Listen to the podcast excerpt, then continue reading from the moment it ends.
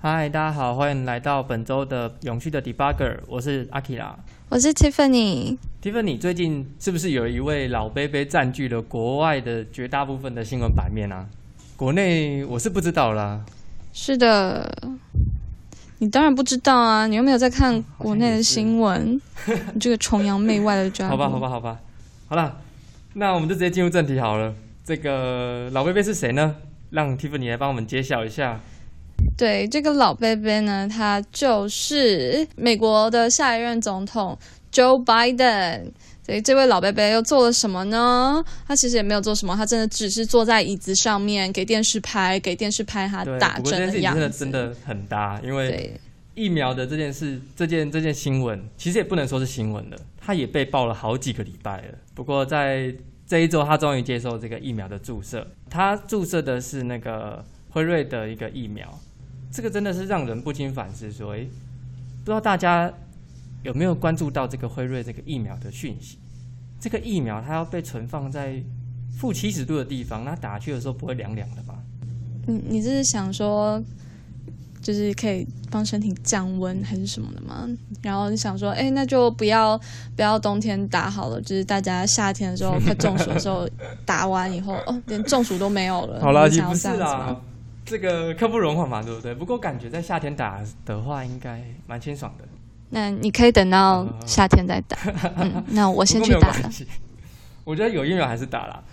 不过讲到疫苗哦，美国其实也不是那么的顺利啦。像是有一派人甚至是反对疫苗的，那包含是之前在种族上面也有发生一些比较不好的事情。提芬，你要不要跟大家分享一下？对，那其实，在美国呢，大家对于疫苗确实抱有很多的疑虑。那除了这个这次疫苗啊，为了让它赶快上市，很多政府都用政策去降低疫苗过关的标准。然后再来，也有人担心疫苗。这么快就开发，那这样子产能够吗？那假设他们没有足够的疫苗分给大家，然后又要让大家的心情很安定，那会不会给一些比较没有那么重要的人一些不是假的疫苗，但是比较偏向是安慰剂而已？他们就有这样的疑虑哦，因为在过往确实是有类似的历史，嗯，是一些像黑人，一九三二年的时候。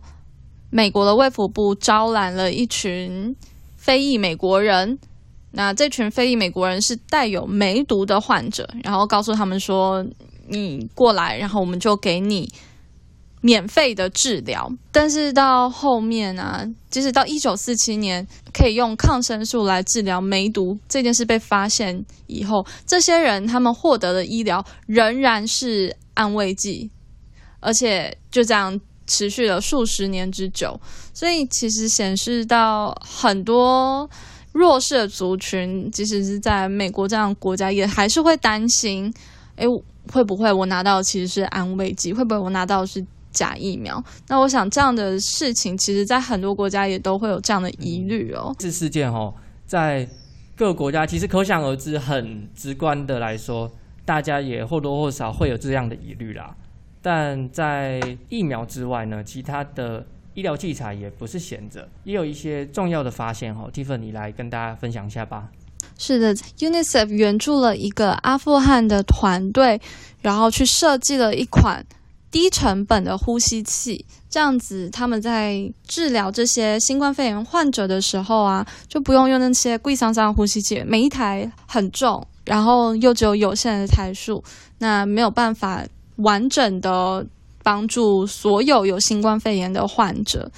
那这个团队呢？它不只是因为它是阿富汗团队，这团队的成员全部都是青少年，大概从十六到十八岁不等哦。队长是一个十八岁的高中生，叫 Somaya，然后他带领的整个团队全部都是女生。那这在阿富汗是一件非常难得的事。整个团队是由他还有六位。年轻的高中女孩子组成，那他们设计了一款便携、非常轻便的，然后电池续航力有十小时，只要七百美元就可以制造的呼吸器。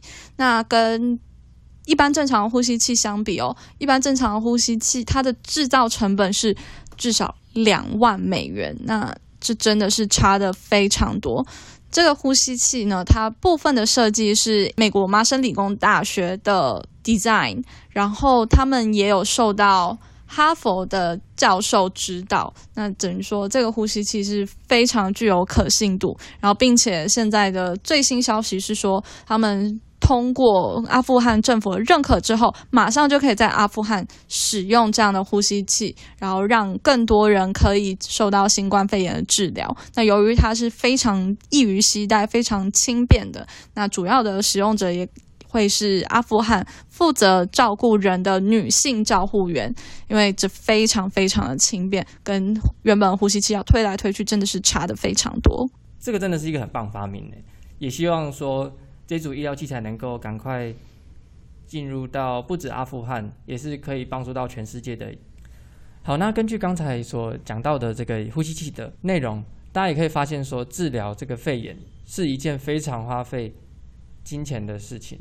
那在花费庞大之下，当然也会衍生出一些其他的问题啊，像是哥伦比亚最近也发生了一些问题。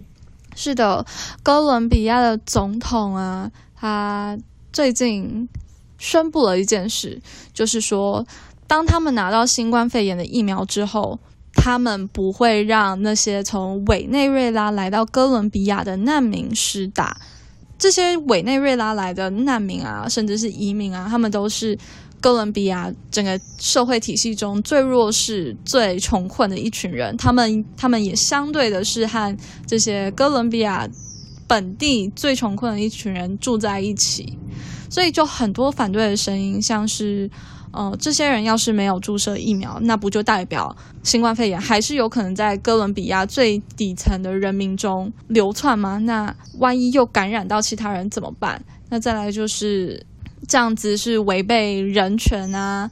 那我自己也开始在想，诶，如果在台湾的移工也应该要能注射预防针吗？如果这件事发生在台湾的话，大家会怎么样去思考这件事呢？阿克兰，你觉得呢？其实我是觉得台湾相对来说，其实我也不知道哥伦比亚的状况，但是台湾台湾相对来说是一个，我觉得其实大家蛮团结的啦，在于对抗这个肺炎的事情。你其实可以看到说，在一些西方国家，他们反而会去说，哎，政府怎么可以限制我的自由？说要把我隔离十四天，像这种事情在台湾就比较不会发生。台湾反而是大家就会开始倡导说，要戴口罩啊，什么不要出去啊之类的。像之前的那个长荣的机长还没有隔离结束就跑出去这种情况，也是被台湾人所 抨击到一个很严重的程度。所以我是觉得说，吼，台湾人其实蛮团结的啦，就是对于对抗肺炎这件事情，我相信应该不会发生这种移工没有办法施打的情况。我是觉得，就是台湾的义工啊，除了一般我们有列在文件上面的义工，其实还有一些义工，我们都我们会称为逃跑义工，就是他可能工作到一半，然后因为在台湾义工是不能够自由换雇主的，那如果雇主对他不好，他就会选择逃跑，然后在台湾到处打黑工。那像这些人，我们要如何？确保他也有打到预防针呢？如果他没有打到预防针的话，那代表新冠肺炎还是有机会在境内到处流传。那可能政府也要去想想这部分的配套措施该怎么办。的确会是一个比较大的问题。至于那些可以追踪的，我觉得应该是没有问题的啦。对对。那我们看到，在哥伦比亚有这种排除外国人的情况，但是在地球另外一侧，在法国，他们则是采取不一样的手段哦。在法国呢，他们让所有在医疗前线奋斗的移民、奋斗的移工，可以成为法国的公民。这件事代表什么呢？不管你是医生还是护士，这种高级的。专业人才，或者是你是在医院的清洁阿姨，甚至是一些照顾小朋友的那种保姆啊，然后或者是在医院进行行政工作的员工，这些人都被认可，他们是对国家有贡献的，然后他们可以拿到法国的公民权。这件事是非常非常非同小可的哦。通常你要成功成为一个法国公民，你必须在法国住满五年，然后呢，你要有稳定的收入，然后你还要展示你能够成功的融入法国社会。所以这些人会获得公民权利，这是一件非常非常了不起的事情。在台湾，甚至连想都不敢想哦。二零一七年的时候，法国的外来移民大概是六百四十万左右，然后大部分都是来自于。北非或者是西非，但是他们要成为一位公民化，这个流程是非常非常缓慢而且繁琐，并且这几年来法国给予公民的人数又更少了，甚至二零一九年比二零一八年少了十 percent 左右。那其实，在台湾我们也可以看到，非常的义工是在医院照顾一些阿公阿妈啊，或者是帮家长带小孩，让家长可以照顾比较年长的病人哦。那如果台湾也给予这些移工公民身份的话，你觉得台湾人会有什么样的反应呢？我老实说，对我来说，好像移工的问大家好像比较不会去在乎说他有没有拿到国籍，好像比较没有在在乎哎。嗯，我自己是觉得，就是在台湾其实。还是蛮多人会去歧视这些东南亚来的移工哦。虽然说我们口口声声说台湾是个大爱的地方，但是从之前像是移工在。呃，台北车站聚集啊，然后就被很多人炮轰，这样的事情层出不穷哦。然后再加上，虽然我还没有露脸，但是其实我长得也蛮像东南亚来的学生，很多教授会认错，对，会问我要不要英文版的试卷。那我只要晒得黑一点，我进到商店里面，其实会有很多店员是不理我的。哦哇，对，的确，对，所以我自己是还蛮感同身受的。这种感同身受讲的。听起来真的蛮奇怪，但是，但是这些事情真的不太好啦，母汤母汤这样子。不过我个人啦，本人言论，我觉得还蛮认同的啦。毕竟他们是对一个国家有所贡献，就是防疫英雄嘛。现在大家说的对，不过究竟会不会发生这种事呢？那我们拭目以待。好了，那讲完疫情之后呢，提到欧洲，当然我们就不能不提他们一直都很稳定啊。然后，但是。却有越来越激进的气候政策了。是的，在我们上一集其实有大概提到欧洲整个欧盟现在的气候政策。那原本欧盟的气候政策是在二零三零年减少百分之四十的温室气体排放，但是在十二月十二日的气候峰会的时候，他们决定要把这个减少四十趴提高到减少五十五趴。这是一个非常了不起的行动。我们可以看到，除了中国、美国啊，连整个欧盟都在为了气候而尽一份心力，希望能够减缓这个呃温室效应哦，或者是气候变迁。大家可以看到，欧盟他们有一个十足的信心，或是他们有一个想要冲的决心了。好了，虽然说前几天好像脱欧了，但是但是呢，英国呢，礼拜五有一个重大的。重大的进展，是的，风力发电在英国达到了有史以来的最高供电量。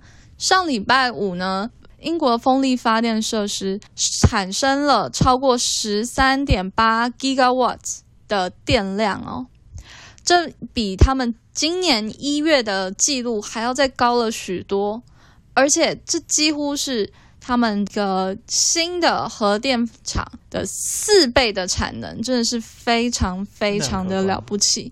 而且在当天的下午三点，这个风力发电啊，达到了三十九 percent 的需求，诶，也就是说，他们当天下午三点的时候啊，他们的。供电量有百分之三十九是来自于风力发电，天然气是百分之二十五，然后核能是百分之十六，然后一些外来的进口供电是百分之八哦，然后更别提现在英国已经完全没有燃煤发电了，这是一件非常非常了不起的事情，我真的要非常非常佩服英国在绿能上面做到的决心，而且而且他们还要在。投资两百七十亿美元，然后拓展他们的离岸风电的的设备哦。他们真的是在零碳排这件事上面投注了非常非常多的资源，还蛮前面的。不过除了政府的一些努力之外，在欧洲的其在欧盟的一些其他公司也有在如火如荼的进行一些改变哦，因应这些就是绿能的政策。对，我们可以看到像西门子啊，他们就说，呃。因为整个欧盟体系现在越对于减碳排这件事越来越积极哦，所以呢，他们预估整个欧盟的市场在铁路系统的改善上会有更多的投资。因为现在虽然是疫情间，我们可以看到非常多的碳排都被减少了，但是我们也要考量到，就是这件事能不能够延后到疫情后。所以，以欧盟来说，这是全球最大的火车市场。他们也宣布，他们会尽可能去降低温室气体的排放。那前面我们刚刚有提到，欧洲对于气候政策这块是非常的认真。那他们如果要达到二零三零年减少百分之五十五的碳排的话，铁路系统这是一定不能缺少的条件哦。因为整个欧盟是全球最大的铁路市场，非常多的人在搭这些火车啊、高铁这样子的设备，然后他们也产生了非常多的碳排。那虽然现在疫情中我们可以看到这碳排量减少很多，但是这件事能不能够延后到疫情后，就看这些欧盟国家是如何看待他们的铁路系统了。那再来，除了欧盟啊，还有之前提到的一些美国啊、中国之外政策，那在本周我们也很荣幸，就是看到了澳洲的一些努力。